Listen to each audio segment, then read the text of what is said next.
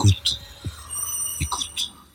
Bonjour, euh, mon invité aujourd'hui est Sylvie Berman, qui est présidente du conseil d'administration de l'IHEDN, l'Institut des hautes études de défense nationale, également membre du conseil d'administration de l'IRIS, qui est au moins tout aussi important. Et comme chacun sait, vous avez été successivement ambassadrice à Pékin, à Londres et à Moscou. Et on va parler avec vous, bah, justement, euh, de l'attitude de la Chine par rapport au conflit russo-ukrainien, de cet axe qui s'est établi et va-t-il se renforcer ou va-t-il s'affaiblir après l'agression de l'Ukraine par la Russie, et puis des conséquences que la Chine peut en tirer par rapport à sa propre politique et notamment bien sûr par rapport à Taïwan? Sylvie, première question, euh, comment évaluez-vous la nature des relations actuelles, y compris avant le conflit entre Pékin et Moscou? Est-ce que l'on peut parler d'un axe entre ces deux capitales? Alors, je ne sais pas si on peut parler d'un axe, mais on peut parler en tout cas d'un partenariat. Je voudrais euh, rappeler ce qu'a dit euh, Training, qui est euh, responsable de Carnegie à Moscou, qui est un russe bien sûr, spécialiste des affaires militaires, géopolitiques, et qui disait il y a cinq ans, la relation entre la Chine et la Russie, ce n'est pas une alliance, puisque les Chinois ne veulent plus d'alliance. Ce n'est pas un partenariat, c'est simplement une entente. Et quand j'ai quitté la Russie, c'était devenu un partenariat. Et euh, très clairement, euh, les Russes alors disaient euh, deux, deux choses. Un, on n'a jamais eu d'aussi bonne relation avec la Chine depuis Catherine la Grande ce qui est quand même remonté très loin dans l'histoire.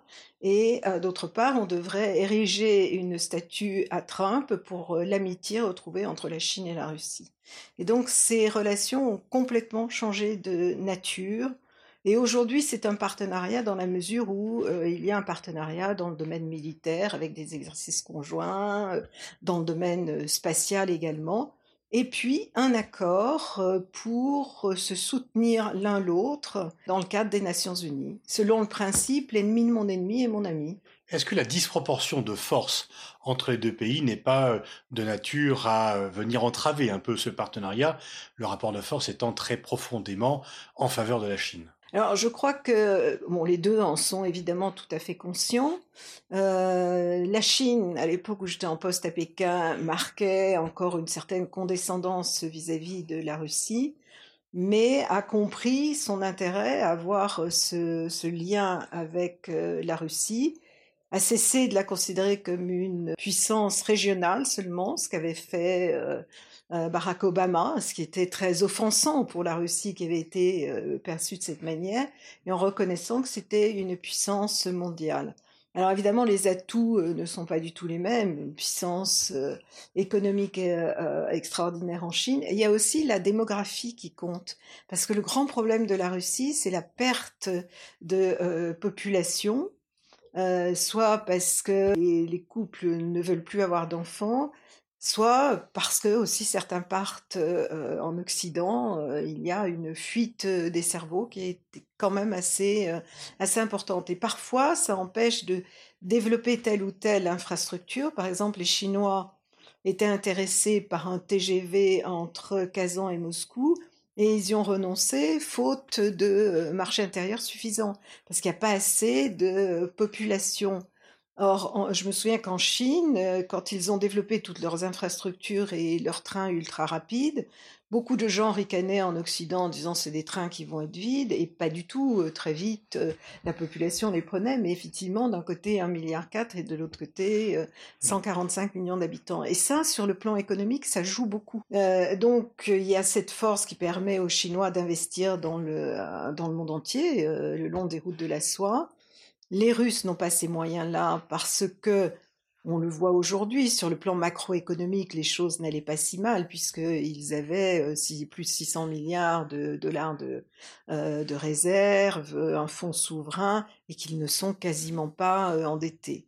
En revanche, le niveau de vie de la population diminuait constamment depuis 2014. Alors l'atout de la Russie, et on le voit malheureusement aujourd'hui, c'est sa puissance militaire.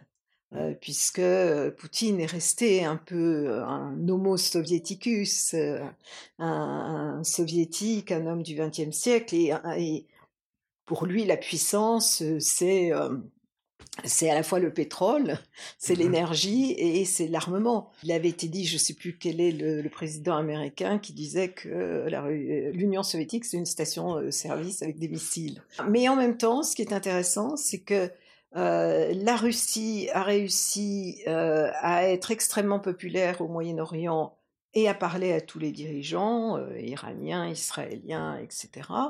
Et, et elle commence à être très présente en Afrique, comme on a pu le voir aussi. Alors tout ceci quand même risque d'être remis en cause. Comment vous interprétez l'abstention de la Chine lors de du vote au Conseil de sécurité sur la condamnation de la guerre de la Russie, ouverte par la Russie contre l'Ukraine? Elle n'a pas mis son veto. Comment les Chinois jugent cette guerre lancée par la Russie? Est-ce qu'ils disent il faut se soutenir ou est-ce qu'ils disent mais c'est quoi cet aventurisme qui vient finalement un peu perturber le paysage, y compris contre nous? Il y a eu, au moment des Jeux Olympiques, à l'ouverture des Jeux Olympiques, euh, de mémoire le 4 février, euh, signature euh, d'un, d'une déclaration commune entre la Russie et la Chine, avec la définition d'un nouvel ordre mondial fondé sur des valeurs qu'ils appellent démocratiques, mais qui évidemment ne correspondent pas au libéralisme. Et je crois que ce partenariat continuera malgré tout. Alors c'est vrai que la Chine est très embarrassée par cette situation-là, mais elle l'avait été euh, également euh, en 2014 où elle n'avait pas euh, reconnu la, Crimée. Donc là, je crois que le deal, si on peut le dire ainsi, entre la Chine et la Russie, c'est de ne jamais se prononcer contre l'autre. Ça ne veut pas dire le soutenir à 100% si ça pose un problème, mais en tout cas ne pas euh, le critiquer. Vous pensez que Poutine aurait pu avertir Xi Jinping de ses intentions le 4 février, au cas où il a déjà pris ses dispositions, ou en tous les cas, euh, ne pas écarter? Est-ce qu'il y a une, euh, une information euh, des plans de Poutine qui lui aurait dit il commence à me chauffer les Occidentaux, si je n'obtiens pas satisfaction, je suis prêt à aller jusqu'au conflit Est-ce qu'il y a ce, ce besoin de transparence entre partenaires? Alors c'est vrai que euh, Xi Jinping dit que Poutine est son meilleur ami, mais inversement. Euh, cela étant, je suis pas sûre que Poutine l'ait fait.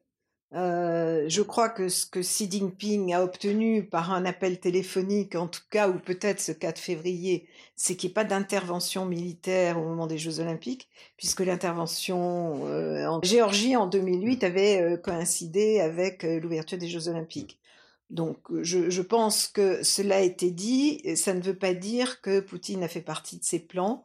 Ça a été une grande surprise dans le monde, bien sûr, mais je crois en Russie également et en Ukraine, puisque moi j'étais en, Ukraine quelques, quelques jours plus tôt, que aucune des personnes rencontrées n'y croyait, et, et même pas le ministre de la Défense et le ministre euh, et le euh, directeur du euh, Centre national de, de sécurité. Ils pensaient que c'était une opération d'intimidation, mais jamais ils n'ont imaginé qu'ils pouvaient tirer contre, enfin, envahir le, le pays et bombarder euh, un peuple qu'il appelait un peuple frère. Donc la Chine voit bien que euh, Poutine devient un paria, que le, pays lui-même est en train de le euh, devenir et la Chine regarde ça, je pense, avec, euh, avec inquiétude. Qu'est-ce qui perturbe ou qu'est-ce qui gêne la Chine dans l'intervention militaire russe la, la, la violation du droit international, le, le fait de reconnaître le séparatisme, le fait de venir perturber le jeu, d'établir le fait de renforcer l'Occident? Sur le, plan euh, géopolitique, effectivement, le soutien des séparatismes ne peut pas plaire euh, à la Chine. Euh, sur le plan économique, il va y avoir des conséquences, y compris pour Pékin. Alors certes, dans certains domaines, Pékin peut se substituer euh, aux Européens, par exemple en achetant euh, davantage euh, de, euh, de gaz ou de pétrole. Euh, en revanche, euh, je crois que, que Pékin est d'accord pour respecter les décisions qui ont été prises concernant SWIFT, même si eux-mêmes ont leur propre système, mais euh, en tout cas, ils, euh, ils sont assez prudents là-dessus. Alors ce qui les gêne aussi, c'est euh, d'être euh, Euh, vous parliez d'axe tout à l'heure, même si euh, je ne sais pas si c'est un axe, mais peut-être un bloc. C'est-à-dire qu'aujourd'hui, on a des, euh, les démocraties et puis on a ceux qu'on appelle les autoritaires, les démocraties, démocrature, démocratie libérale, tout ce qu'on veut. Enfin bon, c'est des, des, pays autoritaires qui ont une vision du monde différente, qui veulent remettre en cause l'ordre international euh, occidental, mais euh, pas euh, de cette manière extrêmement brutale. Donc je pense, encore une fois, que les Chinois sont assez embarrassés. et on dit que c'est la politique du ni-ni, c'est-à-dire ni critique ni soutien. Et est-ce que l'un des avantages, c'est que ça affaiblit encore un peu plus la Russie et que du coup le rôle, euh, enfin le rapport de force est encore plus euh, favorable à Pékin et qu'ils achètent finalement la Russie pour pas cher? Alors le rapport de force est effectivement favorable à Pékin. Mais en même temps, je pense que Pékin fera euh, assez attention à ménager son, son partenaire parce qu'il en a besoin sur la scène internationale, il en a besoin aux Nations Unies pour s'opposer aux initiatives des, des, pays occidentaux et donc, je crois que ce partenariat se, maintiendra. Qu'est-ce que vous pensez de la théorie selon laquelle la façon dont le monde occidental a réagi vis-à-vis de l'Ukraine en sanctionnant très durement la Russie, quelque part, c'est aussi avec en tête un scénario la Taïwan. Est-ce que la Chine regardait un peu les réactions occidentales vis-à-vis de l'Ukraine pour déterminer son comportement par rapport à Taïwan ou est-ce que ce sont en fait deux dossiers différents et qu'il y a un, dossier géré un dossier Taïwan géré par la Chine qui n'est pas du tout relié aux événements en Europe? Les, En tout cas, les Chinois disent que ça n'a évidemment rien à voir puisque Taïwan euh, fait euh, partie inaliénable de la Chine, alors que l'Ukraine était un pays indépendant dont euh, les frontières ont été reconnues par la communauté internationale, mais également par, par la Russie. Donc c'est différent. Ça ne mmh. veut pas dire que euh, il n'étudie pas, il ne surveille pas de près euh, la manière dont les Occidentaux ont répondu, et ils ont répondu de manière beaucoup plus ferme que ce qui était attendu, et avec plus d'effets, euh, y compris sur, sur le plan économique. Parce que Vladimir Poutine considérait que les sanctions établies en 2014 ne seraient jamais levées, qu'il y avait déjà 1000 sanctions américaines, donc si on avait 10, 15, 20, 30 de plus, ça ne changerait rien, et des dispositions avaient déjà été prises pour rapatrier certains investissements des oligarques qui étaient insistés à euh, investir en, Russie. Donc je pense que euh, ça a été euh, une surprise. Mais bien évidemment, les Chinois regardent ça avec beaucoup d'intérêt parce qu'ils voient que la communauté internationale peut se mobiliser.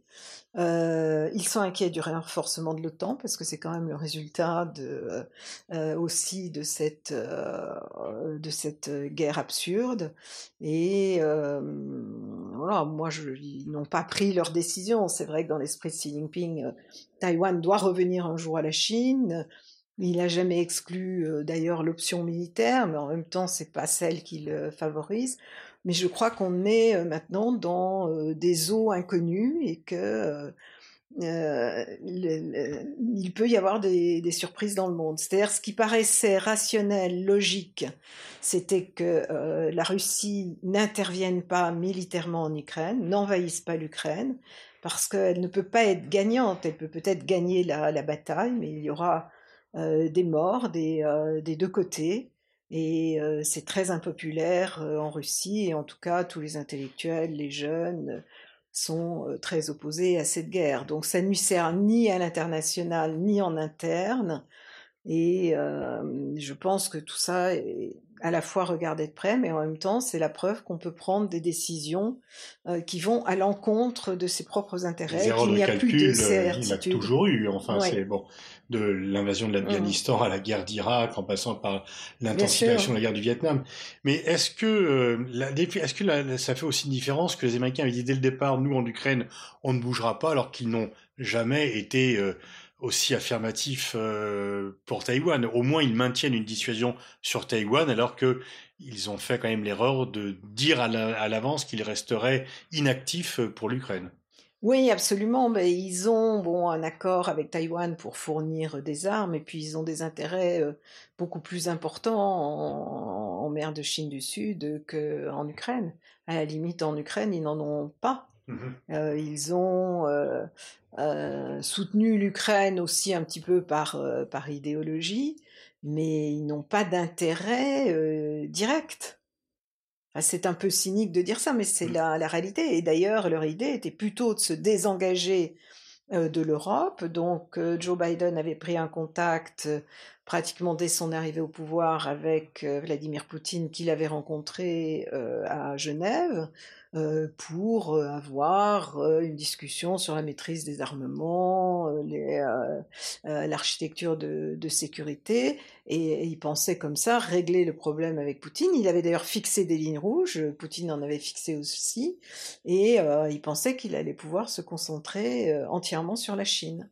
Comment vous expliquez cette crispation autoritaire à laquelle on assiste en Chine, à la fois ils sont en train de rattraper les États-Unis, donc ils devraient être pleins de confiance euh, en eux-mêmes, et on a l'impression euh, que Xi Jinping finalement euh, n'est pas tout à fait rassuré et a besoin un peu de, de serrer la vis. Alors, je pense qu'il y a un effet Covid très important dans les deux cas.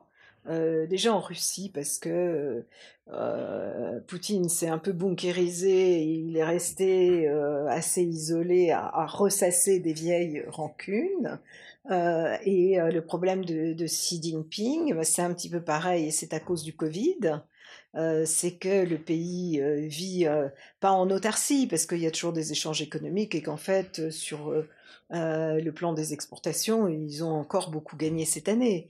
Euh, mais euh, en tout cas, euh, le, ils sont dans, dans, dans, une bulle, ne voyant plus d'étrangers, plus de chefs d'État étrangers, plus d'étudiants étrangers, et, et donc ça conduit à, à, penser un petit peu en boucle, sans interaction. Mais la crispation en Chine était quand même antérieure au Covid-19. Elle était antérieure, mais elle s'est renforcée, puisque les contacts ont cessé.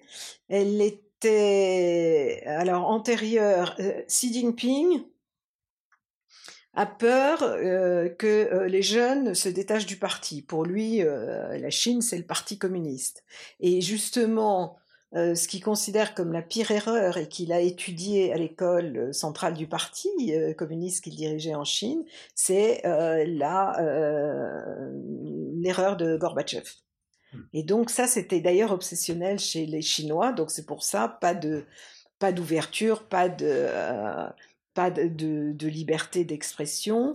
Et euh, il avait dit, bon, un jour, à un chef d'État français, que euh, justement, ça l'inquiétait, l'attitude des jeunes par rapport au parti, parce que euh, Mao, ça avait été l'unité de la Chine, euh, Deng Xiaoping, ça avait été la prospérité de la Chine, et aujourd'hui, il fallait euh, trouver quelque chose qui fasse adhérer les jeunes au système du Parti communiste.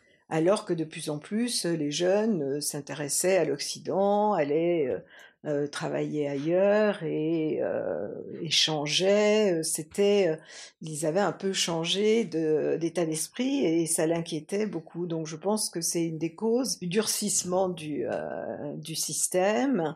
Et effectivement, moi, quand j'ai quitté la Chine, il y avait, il y avait encore un système Twitter et il y avait, enfin, ça venait de, de s'arrêter, mais il a fonctionné pendant très longtemps avec des vrais débats, des vrais débats sur la démocratie euh, aussi, et, beaucoup euh, de ces euh, sites ont été fermés, des journalistes ont quitté le métier parce qu'ils ne pouvaient plus s'exprimer librement, et effectivement, il y a un durcissement du régime. Et je pense aussi que le, le durcissement du régime en Chine et en Russie est apparu un peu euh, en même temps et que chacun s'est inspiré de l'autre. Alors l'hostilité de l'Occident le renforçait, d'autant plus que parfois les sanctions, au contraire, incitent à davantage de nationalisme euh, des jeunes. Euh, on nous dit que c'est ce qui se passe en Chine, qui ne comprennent pas l'attitude de l'Occident et qui sont de plus en plus derrière leur gouvernement en disant que bah, finalement euh, ça marche mieux, d'autant plus qu'on montre les euh, déficiences euh, des, démocraties. Et sur le plan extérieur aussi, la Chine se est de plus en plus sûre d'elle-même. Est-ce que les Chinois, pendant très longtemps, ont dit nous, on n'a jamais été colonialiste, on n'a jamais été impérialiste, notre montée est purement pacifique, notre montée en puissance est purement pacifique. Est-ce que il y a la tendance naturelle de tout pays qui devient la première ou l'une des premières puissances mondiales à bénéficier, à tirer parti de sa puissance pour imposer son point de vue aux autres? Est-ce que la Chine plaide de multilatéralisme en pratiquant de plus en plus l'unilatéralisme? Alors, elle, euh, non, elle plaide le multilatéralisme parce que c'est un système euh, qui finalement lui convient aussi.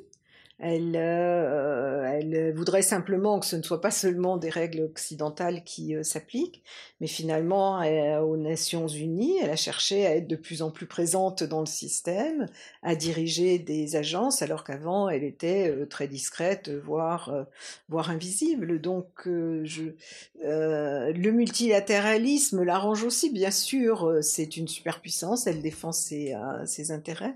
Mmh. mais elle n'est pas. Euh, euh, je ne souhaite pas qu'il y ait un unilatéralisme américain ou occidental qui se, qui se maintienne. Récemment, le, la personne du Parti communiste responsable de la région du Xinjiang a changé. Est-ce que vous pensez que la Chine a quand même entendu les critiques extérieures qu'elle va changer de politique par rapport aux Ouïghours ou est-ce que c'est purement formel? Bien sûr qu'elle a entendu. Elle, euh, d'ailleurs, on le voit bien, elle essaie parfois euh, maladroitement euh, de faire de la propagande pour expliquer que tout va bien au Xinjiang, que les gens sont heureux, pratiquent leur religion. Donc, elle est attentive aux critiques.